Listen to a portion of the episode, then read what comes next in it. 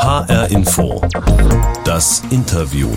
Mit Franka Welz und einem, der die Karriere lange zugunsten der Kinder und einer gleichberechtigten Beziehung zurückgestellt hat und aus dem trotzdem was geworden ist. Oder vielleicht auch gerade deswegen. Robert Habeck, 51, promovierter Philosoph, in einem früheren Leben mal Schriftsteller und jetzt Co-Vorsitzender von Bündnis 90 Die Grünen, vielleicht auch künftiger Kanzlerkandidat oder auch nicht, das klärt sich noch. Und mit ihm spreche ich über Widersprüche in der Politik, was gesellschaftlicher Fortschritt mit einem Paternoster zu tun hat, wie Politik in einer Zeit aussehen könnte, in der offenbar alles zum Drama wird und nicht zuletzt über sein neues Buch Von hier an anders. Robert Habeck, schönen guten Tag und herzlich willkommen. Hallo, guten Tag, grüß Sie. Interviews in Zeiten von Corona haben ja den einen Vorteil, dass Abstandsregeln auf jeden Fall eingehalten werden. Zwischen uns liegen Pi mal Daumen 420 Kilometer, vielleicht ein bisschen mehr, denn mhm. äh, Sie sind uns aus Flensburg zugeschaltet. Herr Habeck, was sehen Sie denn gerade vor sich? Oh, ich ähm, habe die Augen 10 cm vor Buchrücken, weil mir gesagt wurde, damit ich keinen Hall im Zimmer habe, soll ich gegen eine Buchrückenwand sprechen. Noch besser wäre ein Kleiderschrank gewesen. Der ist aber nicht im Haus vorhanden und das wäre auch irgendwie komisch gewesen, sich da rein zu kriechen. Aber jetzt habe ich wirklich die Nase quasi vor den Buchrücken. Also was sehe ich vor mir? Lauter groß, große Buchstaben, die ich gar nicht zuordnen kann, weil ich so dicht dran bin. Okay, aber auf jeden Fall, Sie haben das Wissen vor der Nase quasi. Äh, quasi. Moment, aber Sie haben keinen Kleiderschrank? Nee, habe ich nicht. Die Klamotten, die ich habe, sind so in Regalen. Ah, okay. Und die, die Hemden hängen an Bügeln, also in so einer Stange quer durchs Zimmer. Aber kein klassischer Kleiderschrank. Sehen Sie mal. Der wurde irgendwann mal ausgemistet. Man erfährt so viel über Menschen in dieser Zeit. ähm, Herr Habeck, wie geht denn, also wie Interviews auf Abstand gehen, das probieren wir jetzt gerade mal aus. Wie geht denn Politik auf Abstand? Ähm, es geht ganz gut, Informationen weiterzugeben. Ich erlebe auch durchaus Gespräche, wie wir sie jetzt haben, als konzentrierter, teilweise auch Reden als konzentrierter. Man hat das bei Armin Laschet, auch bei dem CDU-Parteitag gesehen, dass er ähm, eine doch durchaus eine Unmittelbarkeit hat erzeugen können, indem er quasi ins Wohnzimmer reingesprochen hat der Menschen. Aber es ist eben ganz anders, als auf einem Parteitag zu reden und es ist eben auch anders, nur Informationen auszutauschen oder Momente von Kreativität, von Gemeinsamkeit zu haben. Und das fehlt natürlich. Also die, das gemeinsame Warten irgendwo, wenn man mit dem Zug unterwegs ist oder an der Kaffeemaschine kurz stehen und dann erzählt jemand von den Kindern und aus dem Gespräch heraus ergibt sich eine Idee für die Bildungspolitik das, das ist alles weg und deswegen leidet Politik schon darunter. Also die, die Unmittelbarkeit, das ähm, Dynamische, das ist doch ganz schön sediert. Politik leidet sie auch? Persönlich nicht, aber ich habe auch eine Situation, wo ich, das haben Sie ja vorhin angedeutet, quasi privat aus dem Gröbsten raus bin oder meine Kinder aus dem Gröbsten raus bin. Das heißt, ich muss nicht mehr mit den Hausaufgaben machen, die sind alle erwachsen. Das ist für viele Menschen anders und ich wohne in Flensburg und Flensburg ist eine kleine Stadt. Wenn ich mal rausgehe und joggen gehe, dann bin ich schnell in der Natur und habe das Meer vor der Nase. Auch das ist, wenn man in anderen innenstädtischen Bereichen liegt, äh, lebt, für viele Menschen anstrengender und anders. Also insofern habe ich quasi eine privilegierte Situation und leide trotzdem ein bisschen, dass ich meine Eltern nicht mehr richtig sehen kann, dass man seine Freunde nicht trifft, dass man Menschen nicht mehr umarmen kann. Aber ich glaube, mein Leiden ist gut auszuhalten gegenüber dem, was andere Leute gerade durchmachen müssen. Ich denke dann manchmal, dass auch wenn es einem nicht so schlecht geht, wie es einem gehen könnte, es trotzdem eine Belastung ist, oder? Also für viele Menschen ist es eine extreme Belastung. Für mich, mir fehlt ehrlicherweise jetzt der Sinn meines Tuns. Der Sinn meines Tuns im Moment ist ja Menschen am besten durch Menschen zu überzeugen. Und das ist doch schon sehr, sehr reduziert.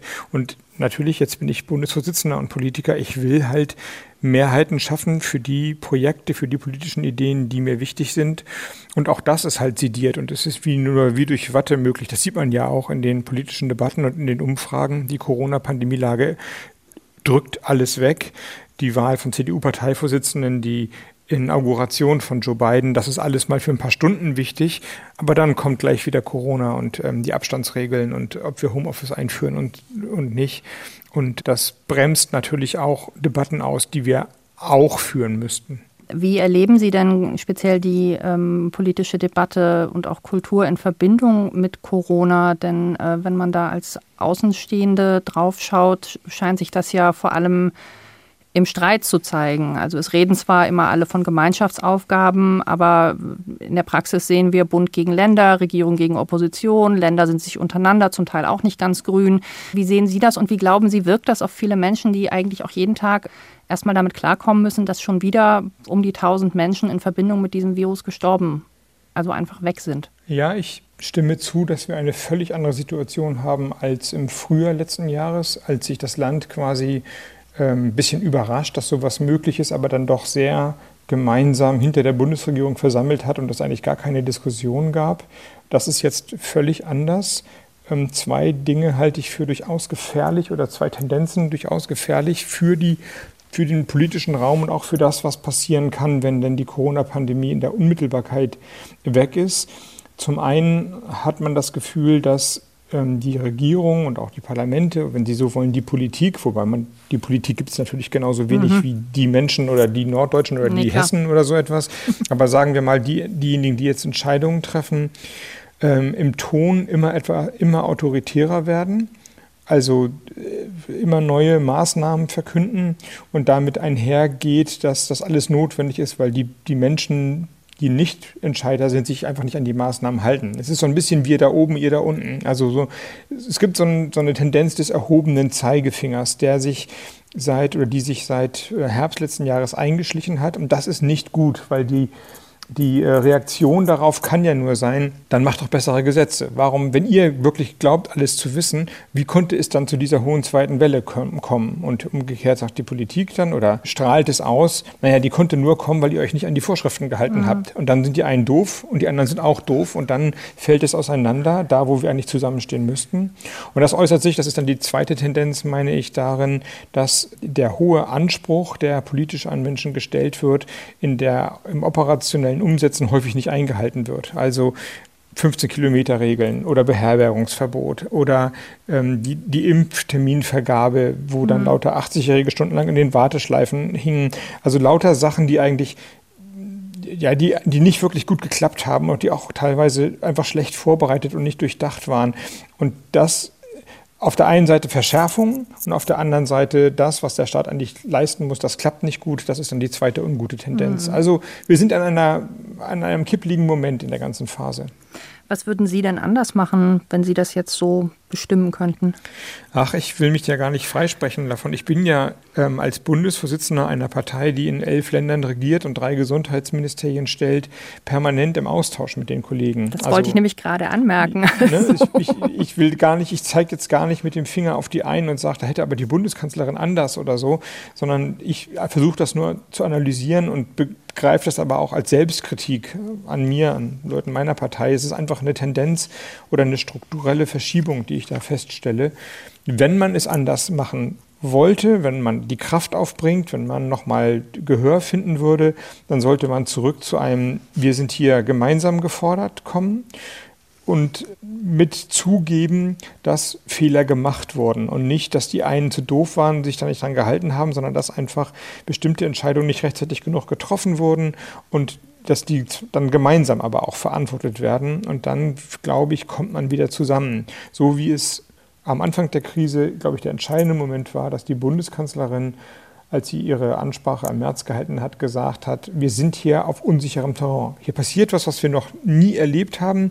Wir wissen es auch nicht. Ich weiß es quasi auch nicht. Aber wir tasten uns jetzt gemeinsam voran. Und das hat mich mitgenommen. Aber es ist ein völlig anderer Ton, als zu sagen, äh, Kinder, wenn ihr nicht spurt, dann gibt es einen auf die Finger. Und mhm. den, der müsste wiedergefunden werden. Hi Info, das Interview heute mit Robert Habeck, dem Co-Vorsitzenden der Grünen.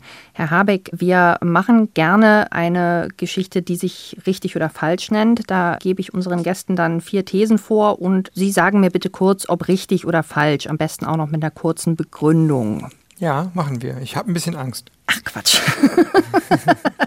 Sie schaffen das. Ja, wenn jetzt so eine schwierige Matheaufgabe kommt. Ja, genau. Also nee, sieb, Wurzel aus 17 mal 4 geteilt durch 7 gleich so und so viel richtig oder falsch. Ach Dann, Mensch. Äh, und, und warum? Was ist die Begründung? Genau, dafür, ich, dafür sind wir bekannt, dass das hier eine mündliche Prüfung ist. also Herr Habeck, These 1. Wir leben in einer Zeit des Entweder oder. Ist das richtig oder falsch? Das ist richtig. Wir können, wenn das entweder oder heißt, entweder wir machen so weiter wie bisher oder wir machen es anders. Entweder wir entscheiden uns dafür, die Zukunft zu gestalten oder wir entscheiden uns dagegen, auch indem wir uns gar nicht entscheiden, dann ist das richtig. Aus meiner Sicht, und jetzt zitiere ich quasi den Titel meines Buches, müssen wir von dieser Zeit an Dinge anders machen und zwar ziemlich grundsätzlich anders machen. Mhm. Sie sagen immer wir. Wer ist denn dieses wir? Das ist die Mehrheit der Gesellschaft. Nie alle. Das ist in einer Demokratie weder erstrebenswert noch äh, klug. Das wäre dann ja auf einmal eine formierte, quasi totalitäre Gesellschaft. Mhm. Aber eine Mehrheit in einer Demokratie, die sich entscheidet, Klimaschutz, Ressourcenschutz, ähm, europäische Projekte voranzubringen, das wäre zwingend notwendig. Mhm. Na, sehen Sie, hat das jetzt wehgetan? Nein, oder? Nein, nein. Also, dann machen wir weiter. Eine gute Politikerfrage. sehen Sie mal. Dann kommen wir zur zweiten. Hoffentlich funktio funktioniert die jetzt auch. Politik macht man nicht für, sondern gegen etwas. Das ist falsch. Es ist immer einfacher, mit dem Gegen zu argumentieren und es schafft auch immer die stärkeren Emotionen, wenn man andere abstempelt und sich in der Gegnerschaft festbeißt. Aber die Bereitschaft für was Neues, für Veränderung entsteht eigentlich nur durch positive Ansprache. Heißt also Angst, Ablehnung, Hass, das sind immer die stärkeren Emotionen. Aber sie führen zu nichts. Und Optimismus, Leidenschaft, Gestaltungswille, das sind die Voraussetzungen dafür, dass sich wirklich dann auch ein neuer Konsens, ein Wir, eine Mehrheit findet für andere Dinge. Und das, deswegen ist die These falsch. Haben Sie das wirklich immer so gesehen oder ist das eine Erkenntnis, die erst so im Laufe der Zeit gereift ist? Das ist jedenfalls eine aus meinem politischen Leben unterstrichene Erkenntnis. Ähm, Sie haben in meiner Aufzählung vorhin vielleicht die wichtigste politische Etappe meines Lebens vergessen. Ich war sieben Jahre lang Minister in mhm. Schleswig-Holstein für verschiedenste Dinge, im Grunde alles das, was draußen ist. Ähm, also Stromtrassen, Atomkraftwerke, Landwirtschaft, Umwelt, Meere, Flüsse, Wälder, alles. Ähm, und die Themen waren immer konfliktreich, kann man sich ja vorstellen. Grüner Landwirtschaftsminister in einem hochintensiven Agrarland, ähnlich wie in Hessen, knallt Windkraftanlagen bauen, Stromtrassen bauen, das sind ja keine einfachen mhm. Themen. Und in der Tat bin ich da sehr ehrgeizig reingegangen in dieses Amt und habe gesagt, so, jetzt bin ich da, jetzt habe ich fünf Jahre Zeit, so lange dauert eine Legislatur, jetzt äh, ziehe ich das mal durch und jetzt werdet ihr sehen, jetzt habe ich hier die, das, die Macht, jetzt habe ich das Recht, jetzt mache ich das so. Und das war nicht besonders erfolgreich, sondern die Widerstände in einer Politik von ich gegen die oder wir gegen die waren erheblich. Und nach einem Jahr ungefähr habe ich das begriffen, dass es anders gehen muss. Und wir haben über Bürgerdialoge, über Versammlungen dann neue, einen neuen Konsens geschaffen. Und ähm, das ist sehr, sehr erfolgreich gelaufen. Und daraus leite ich ab, dass eine Politik, die eine positive Ansprache findet, die Menschen mitnimmt, mhm. Nicht so radikal klingt, aber viel radikalere Prozesse in Gang setzen kann, als eine, die vielleicht radikal klingt, aber am Ende nichts hinkriegt. Sie haben aber doch gleichzeitig in einem Ihrer früheren Bücher, in Wer wagt beginnt, geschrieben, ich habe das hier vor mir liegen, mein Bedürfnis, mich politisch zu engagieren, entstammte also dem Impuls, gegen etwas zu sein, als ich merkte, dass falsche Politik das eigene Leben beeinflussen kann. Das stimmt. Also das bezieht sich auf na, eine Jugenderfahrung von mir. Ich war 1986 16, ne, oder so. Ne? Genau, als ja. Tschernobyl in die Luft geflogen ist, also das Atomunglück in der Ukraine. Und das hat mein, mein junges Leben total geprägt. Das war vielleicht eine Erfahrung, ähnlich wie es gerade die junge Generation mit Corona macht. Man durfte nicht mehr rausgehen. Wenn es geregnet hat, hatten die Leute Todesangst, sind äh, weggelaufen, Lebensmittel wurden vernichtet. Es gab Bilder von leeren Sport- und Spielplätzen. Für Wochen waren die Menschen drin. Und das natürlich in einer Phase früher, man ist 16, es war früher, man war unsterblich verliebt und zwar in alle möglichen Menschen, die da rumliefen. Man wollte wild mhm. und frei sein und auf einmal musste man drinnen und eingesperrt sein. Und da hatte ich das Gefühl, okay, hier nimmt eine anonyme Macht dir deine Freiheit weg. Das hat mich dann damals zu den Grünen geführt. Das war natürlich ein ganz starker Gegenimpuls. Aber klar, zwischen Eintritt in die Grünen oder jedenfalls äh, jugendlichem Empören, die, die, dann die Grünen quasi immer zu meiner Partei gemacht haben, und der Gestaltung von Politik in der Verantwortung als Minister oder auch als Parteivorsitzender liegen natürlich berufliche Erfahrungen und Welten. Also nochmal, man hat der, mhm. der, der Impuls, sich politisch zu engagieren, ist ganz häufig durch das Dagegen getriggert, angespornt. Aber zu Lösungen zu kommen, setzt voraus, dass man nicht im Dagegen stehen bleibt. Mhm. Lösung ist ein gutes Stichwort äh, für These 3. Es ist wichtig, immer mit allen zu reden. Mit allen zu reden, das hat noch nicht mal Jesus Christus geschafft, aber mit zu versuchen, viele Menschen anzusprechen, ist in einer Demokratie die Voraussetzung dafür, dass man Mehrheiten schafft. Mhm. Alle wird nie gelingen auch weil einige Menschen, und es werden leider ein bisschen mehr, denken Sie an den Sturm auf das Kapitol in den USA, einfach nicht reden wollen, also sich verabschiedet haben vom Diskurs. Und dann muss man auch leider sagen, okay, hier kann dann nur noch sozusagen die Regel des Rechtsstaats gelten. Diejenigen, die wirklich Böses vorhaben, die Menschen beleidigen, möglicherweise angreifen, möglicherweise töten wollen, die sind dann eben außerhalb des gemeinsamen Diskurses. Man kann den immer noch wieder eine Brücke bauen, aber man muss nicht damit rechnen, dass sie darüber gehen wollen. Aber alle, die orientierungslos sind, die vielleicht ähm, politisch andere Meinungen haben, die aber bereit sind zu streiten, die sollten versucht werden zu überzeugen. Ja. Und dann noch These 4. Der Dannenröder Forst und der Bau der A49 in Hessen stellen meine Partei, die Grünen, vor ein Glaubwürdigkeitsproblem. Das ist falsch. Sie haben uns vor ein kommunikatives Problem gestellt, das wir nicht nur gut gelöst haben. Das muss man selbstkritisch sagen. Aber äh, wenn man sich die Geschichte der Auseinandersetzung anschaut, dann war das immer eine Autobahn, die die Grünen nie haben wollten, die wir jetzt in der Verantwortung, weil sie durchgeklagt war, in der Ordnung der Bundesrepublik Deutschland verantworten mussten. Und ich habe das schon an verschiedenen Stellen gesagt, und da bin ich ganz bei Tarek Al-Wazir. Wer das anders haben will, der muss halt die politische Ordnung ändern, also die Gesetze ändern. Heißt der Bundesverkehrswegeplan. Es ist eine Bundesautobahn, die durch ein Bundesgesetz festgelegt wurde. Das Land Hessen handelt in Auftragsverwaltung, wie das Land Schleswig-Holstein auch Autobahnprojekte, die ich auch zweifelhaft finde, in Auftragsverwaltung umsetzt. Und dann muss man halt auf der Bundesebene sehen, dass man andere Mehrheiten schafft, die wir aber nicht haben. Hessen, Tarek Al-Wazir, hätte das nicht stoppen können. Das allerdings haben wir nicht hinreichend gut erklären können, jedenfalls nicht so gut, dass die Protestierenden nicht gesagt haben, okay, dann demonstrieren wir halt gegen Andreas Scheuer oder die CDU oder die SPD, sondern immer gegen die Grünen. Das war also nicht sehr erfolgreich, aber es war kein Glaubwürdigkeitsproblem. Heißt das dann letztlich nicht, dass man auch viele derjenigen, die vieles von der Partei erwarten, sie auch lange unterstützt und auch mit groß gemacht haben, dass man sie eigentlich vertrösten muss. Und wie lange kann man die vertrösten? Bis zum 26. September diesen Jahres. Hoffe ich jedenfalls.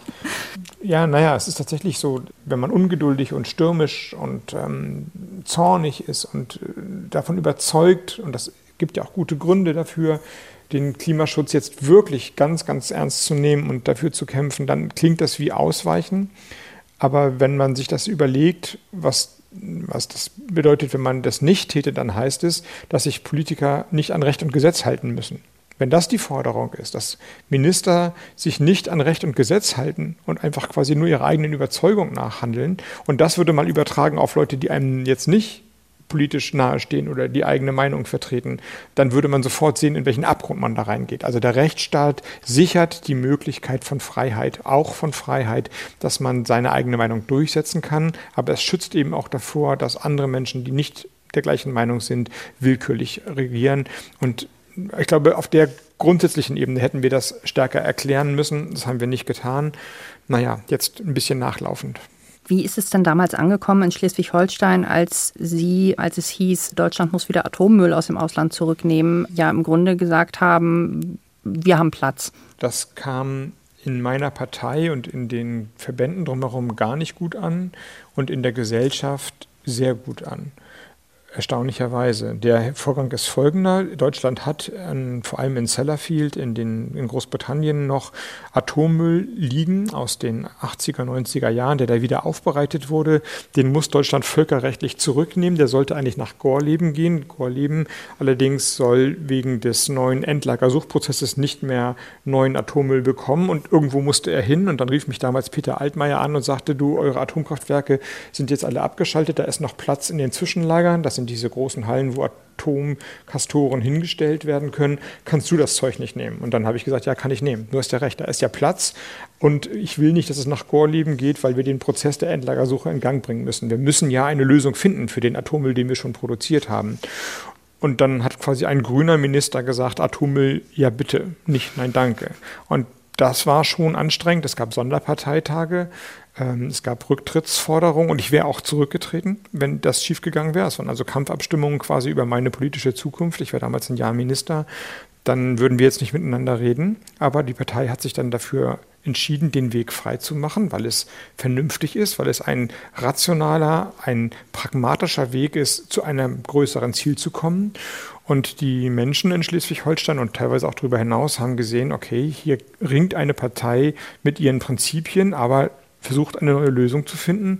Und die Leute sind auch, oder auch ich, sind bereit, den, den Kopf hinzuhalten und Schläge zu kassieren, wenn es denn der eigenen Überzeugung entspricht. Und das hat am Ende Respekt gebracht. Robert Habeck, Co-Vorsitzender der Grünen, hier bei HR Info das Interview.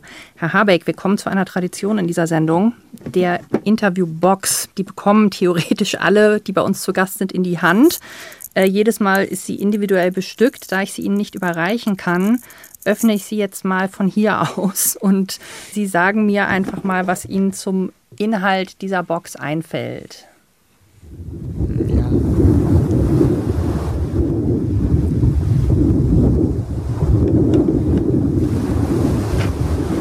Gewitter über Meer, oder? Jedenfalls höre ich Wellenrauschen und ein Grollen. Ja. Könnte auch einfach nur Wind sein. Ja, eher Wind, oder? Okay, dann ist es äh, die Nordsee vor Hallig-Hoge. das ist jetzt also, sehr, sehr spezifisch. Ja, Hallig-Hoge ist ein bisschen mein Sehnsuchtsort. Ähm, wenn ich das kurz erklären darf, Halligen sind im Unterschied zu Inseln nicht eingedeicht. Das heißt, die werden mehrfach im Jahr überspült. Die Häuser sind auf sogenannten Warften, also Erdhügeln, aufgeworfenen. Dafür, daher kommt der Name Warften. Und die Natur ist unfassbar rau. Also neben den Hochalpen würde ich sagen, die einsamsten Orte, die wir in Deutschland noch mit haben. Und wenn man da mal ist, ist man ausgesetzt in einer großartigen Naturkulisse. Und wenn das Meer dann noch so aufbraust, wie sie es gerade gemacht haben oder eingespielt haben mit dem Sturm, dann fühlt man sich ganz klein. Und was fällt mir dazu ein? Ähm, am Meer zu stehen und das Meer selbst ist dauerhafte Horizonterweiterung und auch eine Relativierung des eigenen Lebens, weil man einfach diese Urgewalt einmal spürt. Ich kann eine Anekdote erzählen, nochmal aus der Ministerzeit. Wir hatten, glaube ich, es muss 2014, glaube ich, gewesen sein, eine der heftigsten Sturmfluten der letzten Jahre. Ein sehr hoch aufgelaufenes Wasser. Wir hatten an verschiedenen Stellen in Schleswig-Holstein gerade große Deichprojekte. Wir bauen da gerade oder haben damals Klimadeiche gebaut. Also die Deichlinie wird wegen des Anstiegens des Meeresspiegels verstärkt. Die war aber noch nicht fertig. Die waren, der, der Deich war noch nicht bewachsen. Das war die offene Kleie. Das Meer schlug dagegen. Eine unfassbare Kraft. Also wirklich so, dass man nicht mehr atmen konnte, weil der Sturm einem die, den Sauerstoff aus den Lungen gepresst hat. Ich war dann bei den Küstenschützern in dieser Nacht draußen. Und das sind echt so Bäume von Männern. Und die waren auf einmal ganz leise und ganz blass. Und dann kriegte ich auch ein bisschen Sorge. Und dann war so ein mega Deich, der so ein richtiger Kavenzmann ist, auf einmal nur ein kleiner Strich in der Landschaft.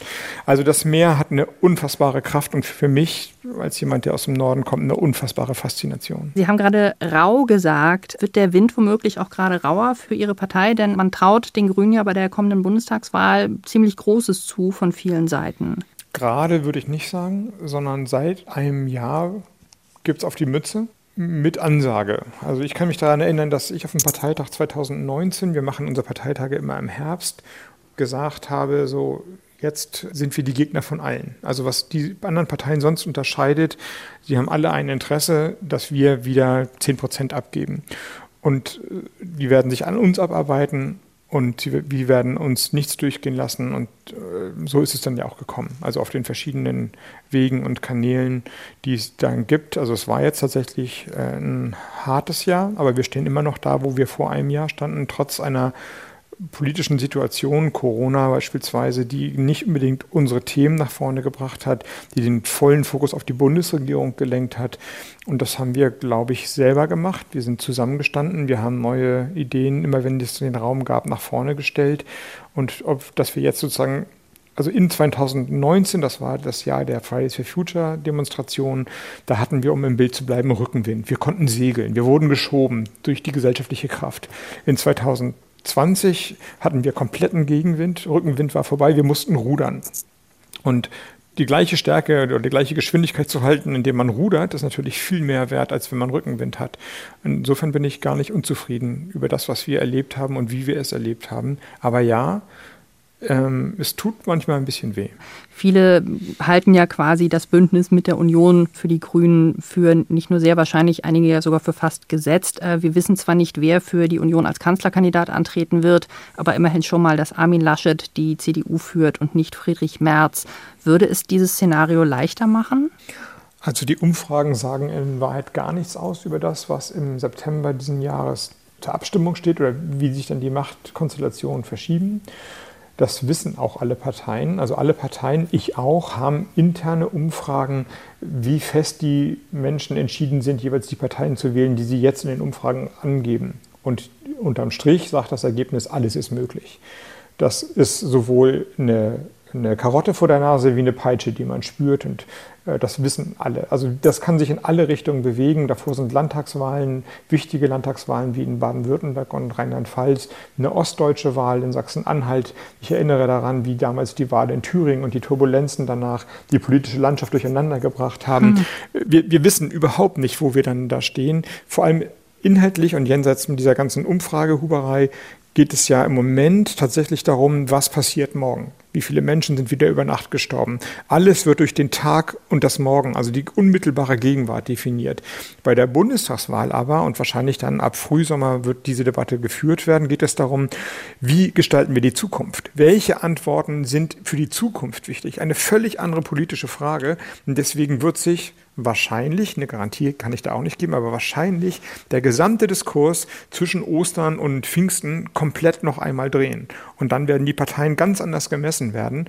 Und ähm, um es mal frech zu formulieren, das, was wir in dem Jahr 20 und in dem Frühjahr 21 erlebt haben, liegt dann hinter uns. Vor uns liegt ein unbeschrittenes Feld. Und dann wird sich die Frage stellen, wer hat den besten Kompass dafür? Das bringt mich jetzt zu Ihrem Buch. Von hier an anders heißt es, eine politische Skizze, erschienen im Verlag Kiepenheuer und Witsch. Geht anders denn mit der Union? Also ernsthaft anders? Schlecht, muss man sagen. Okay, warum? Naja, in Hessen geht es doch auch. Ja, in Hessen geht es okay, in Baden-Württemberg geht es wirklich schlecht. Ähm, ich komme aus Schleswig-Holstein, da gibt es eine Regierung mit der CDU und der FDP, also eine Jamaika-Koalition. Wir haben in ostdeutschen Bundesländern, inzwischen in Sachsen-Anhalt und in Sachsen und in Brandenburg die sogenannte Kenia-Koalition. Das heißt ähm, Bündnisse mit SPD, CDU und Grünen. Also wir regieren ja mit der CDU äh, in verschiedenen Ländern zusammen, aber die Erfahrungen sind durchwachsen. Auf der Bundesebene hat die CDU keine Erfahrung mit den Grünen und wir keine Erfahrung mit der CDU in der Regierung.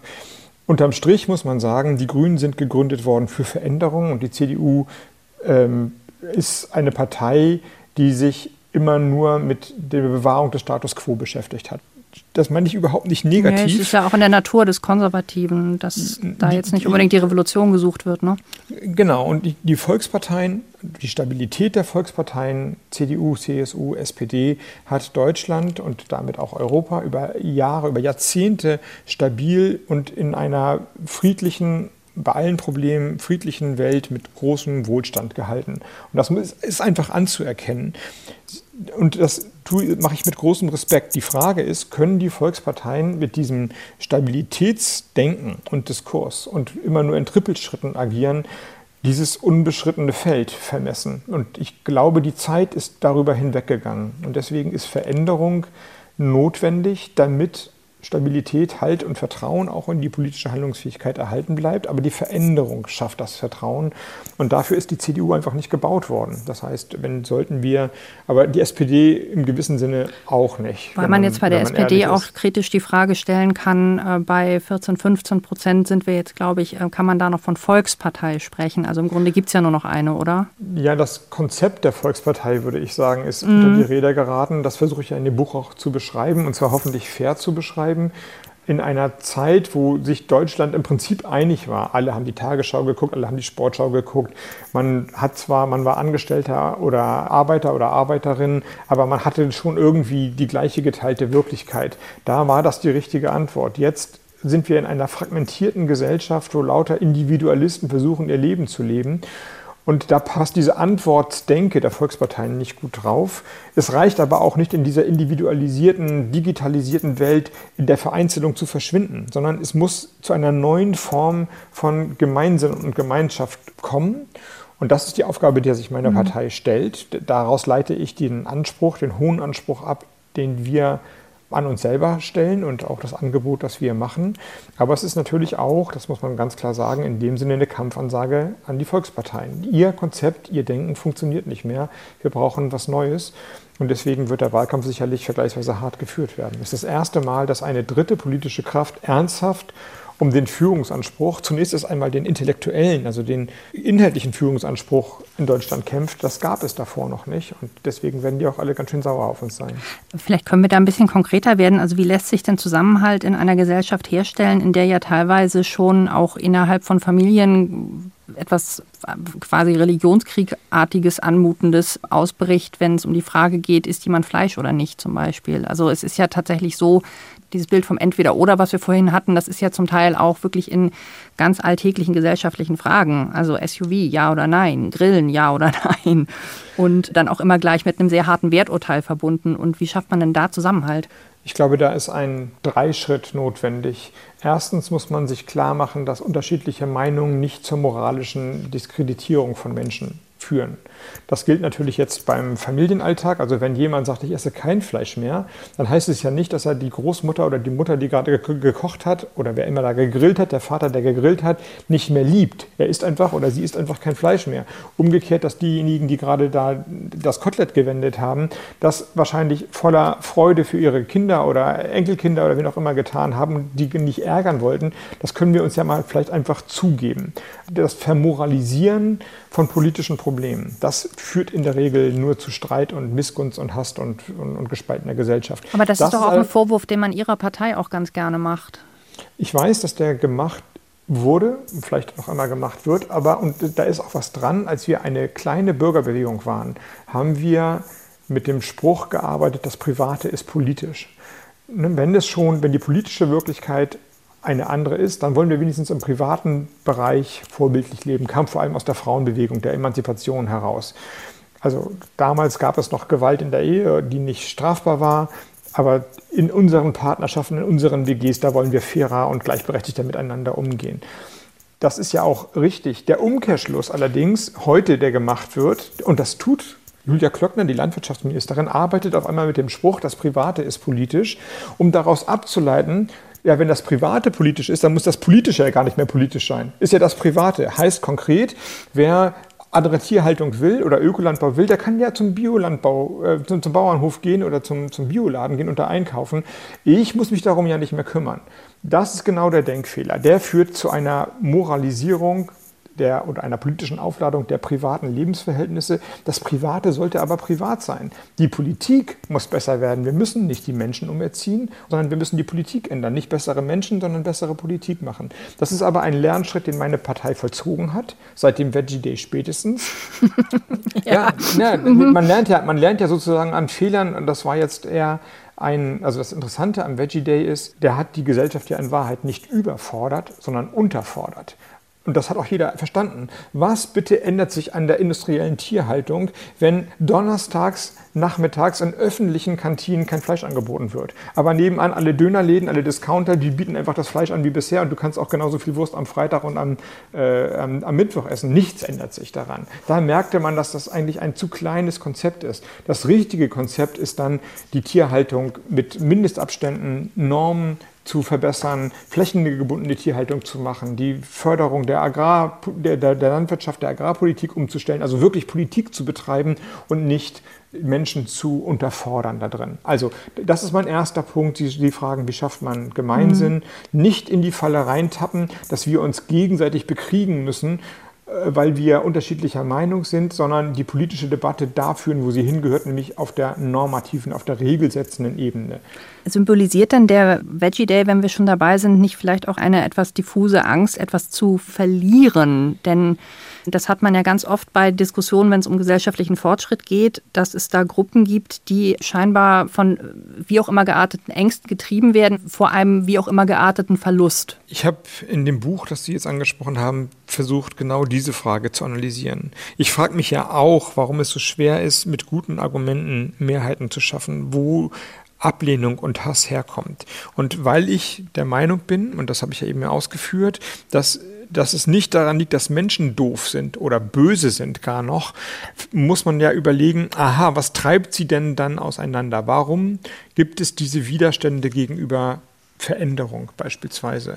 Und das Buch versucht dann sehr ausführlich in den verschiedenen Teilen von gesellschaftlicher Wirklichkeit, dem Bildungssystem, der Landwirtschaft, der Industrie, der, dem globalen Handel, aber auch der, dem Bereich von Kultur und Normsetzung nachzuzeichnen, dass es immer, dass es einen Mechanismus gibt, der der jedem Aufstieg, jeder positiven Veränderung einen Abstieg sozusagen inhärent einschreibt. Also, also da sind wir beim Paternoster jetzt, den genau. ich eingangs erwähnte. Ich nehme dafür das Bild des Paternosters im Unterschied zu einem Fahrstuhl, wo dann alle Menschen, die in dem Fahrstuhl sind, gleich schnell hochsteigen und dann fährt er wieder runter und holt die nächsten ab, aber am Ende steigen immer alle auf, unterschiedlich schnell, je nachdem, wie lange der Fahrstuhl voll ist, aber am Ende sind sie alle oben. Beim Paternoster müssen immer welche runterfahren. Das ist ja so ein Kettenband, auf der einen Seite geht der Korb hoch, auf der anderen geht er runter.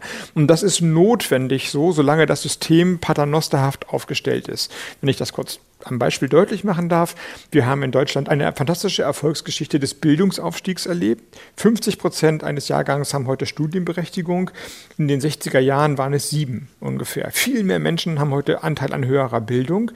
Das ist der Aufstieg. Das bedeutet aber für diejenigen, die ihn nicht haben, dass sie implizit dadurch quasi abgewertet sind dass ein Hauptschulabschluss, der 1960 eine solide Grundlage für, eine, für ein gutes Leben war, heute eben eine Minderheitenposition ist und für viele Menschen ein Problem darstellt. Und das liegt nicht daran, dass die Hauptschüler irgendwie doof sind oder dass die Abiturienten die Hauptschüler doof machen wollten, sondern weil das System so gearbeitet hat, wie es gearbeitet hat. Das ist quasi implizit. Bei der Landwirtschaft Zweites Beispiel ganz genauso. Die Bauern haben unglaublich erfolgreich entlang der Maßgaben gewirtschaftet, die wir die letzten Jahrzehnte für sie aufgestellt haben. Sie sollten viele Lebensmittel möglichst günstig produzieren. Das haben sie getan.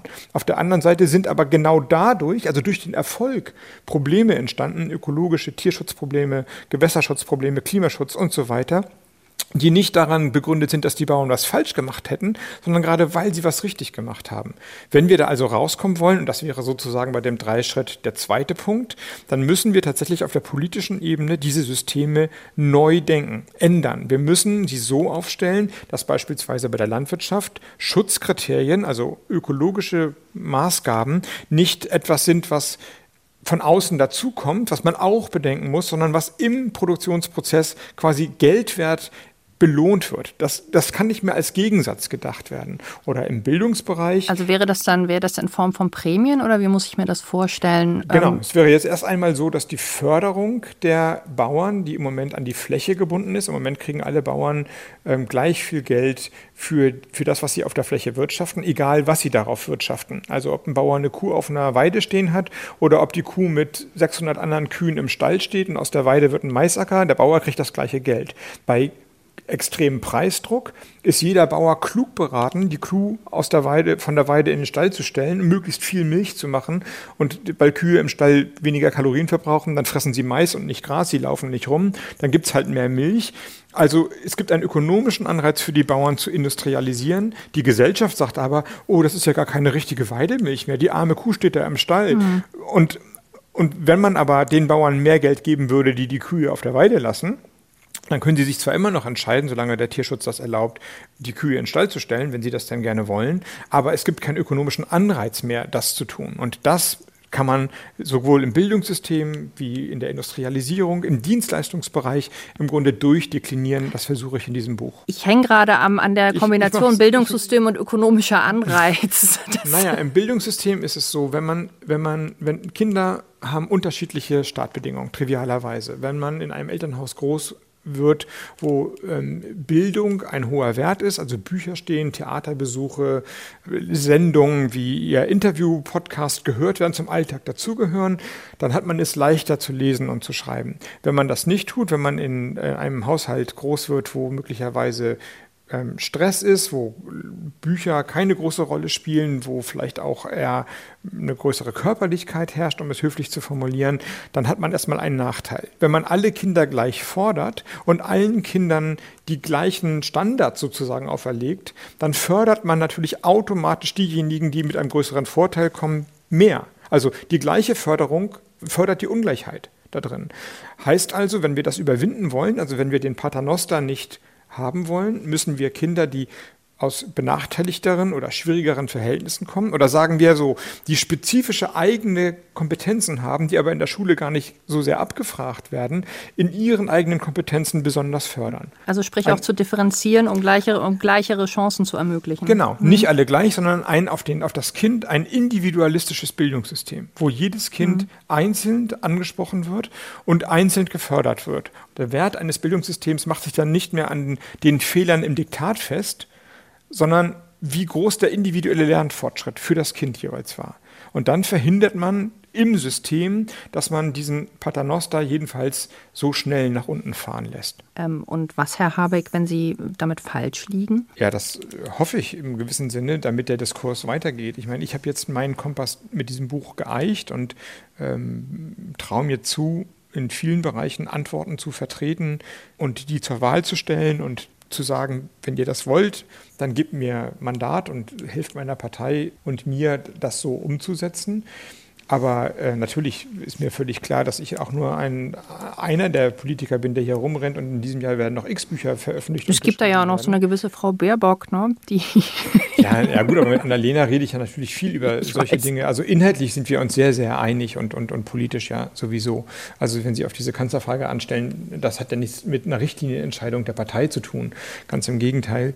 Ähm, so, aber natürlich will ich Widerspruch. Also der Albtraum, mein Albtraum wäre, dass alle Menschen die Grünen wählen würden. 100 Prozent wählen die Grünen und die Demokratie ist zu Ende. Das ist natürlich fürchterlich. Natürlich wäre es genauso fürchterlich, die würden zu 100 Prozent die CDU oder die Linkspartei wählen oder wen auch immer. Natürlich will ich Widerspruch und natürlich will ich schlauer werden, indem Leute sagen, okay, ich habe dein Buch gelesen, sehr interessant, aber Seite 300 bis 320, das funktioniert so nicht, wie du dir das denkst. Und dann muss ich meine Argumente verteidigen und wenn ich das nicht gut genug mache, dann schreibe ich im nächsten Buch oder in der nächsten Runde werde ich dann schlauer. Klar, das ist ein Diskursbeitrag, das ist eine Einmischung sozusagen. Ja, die Kanzlerkandidaturfrage, die wollte ich Ihnen gar nicht stellen, weil ich ja weiß, dass das wohl erst so um Ostern rum entschieden wird und das gekonnte professionelle Ausweichen, dachte ich, erspare ich uns allen jetzt mal. Ja, aber ich habe doch die Antwort indirekt gegeben. Also ja, ja. nicht die Antwort, wer es macht, aber die Frage ist, worüber diskutiert Deutschland im Sommer und welche, was wird zur Wahl stehen im September? Und das weiß man natürlich nicht und wir werden die Entscheidung früher treffen müssen. Aber das ist für Annalena wie für mich die relevante Frage und die Antwort, die wir geben, dass das, das politische wie das personelle Angebot muss halt auf die Projektion passen, die wir für diese Zeit geben. Und im Moment sind wir mitten in der Corona-Pandemie. Wir haben die Mutationen aus Südafrika und aus England wir sind noch im Kopf, also wir bereiten uns natürlich darauf vor, aber die Gesellschaft selbst ist ja im Kopf noch gar nicht da und wir wissen ja gar nicht, streiten wir uns um Ostern wie die Kesselflicker, geht die AfD hoch oder verschwindet sie von der Bildfläche oder sind wir eine, erleben wir eine neue Renaissance mit lauter Menschen, die Kultur, Kunst, Wissenschaft, Fortschritt nochmal neu denken und die europäische Einigung als Versprechen sehen und wir erleben Michelangelo 2.0. Das wäre doch auch großartig. Wissen wir aber nicht. Es kann auf die Mütze geben, es kann Michelangelo geben. Und solange lange halten wir unser Pulver trocken. Robert Habeck, ganz, ganz vielen Dank. Gerne, ich habe zu danken. Das war HR Info, das Interview heute mit Robert Habeck von den Grünen. Den Podcast zur Sendung finden Sie wie immer unter hrinforadio.de oder natürlich auch überall, wo es Podcasts gibt. Mein Name ist Franka Welz. Vielen Dank für Ihr Interesse.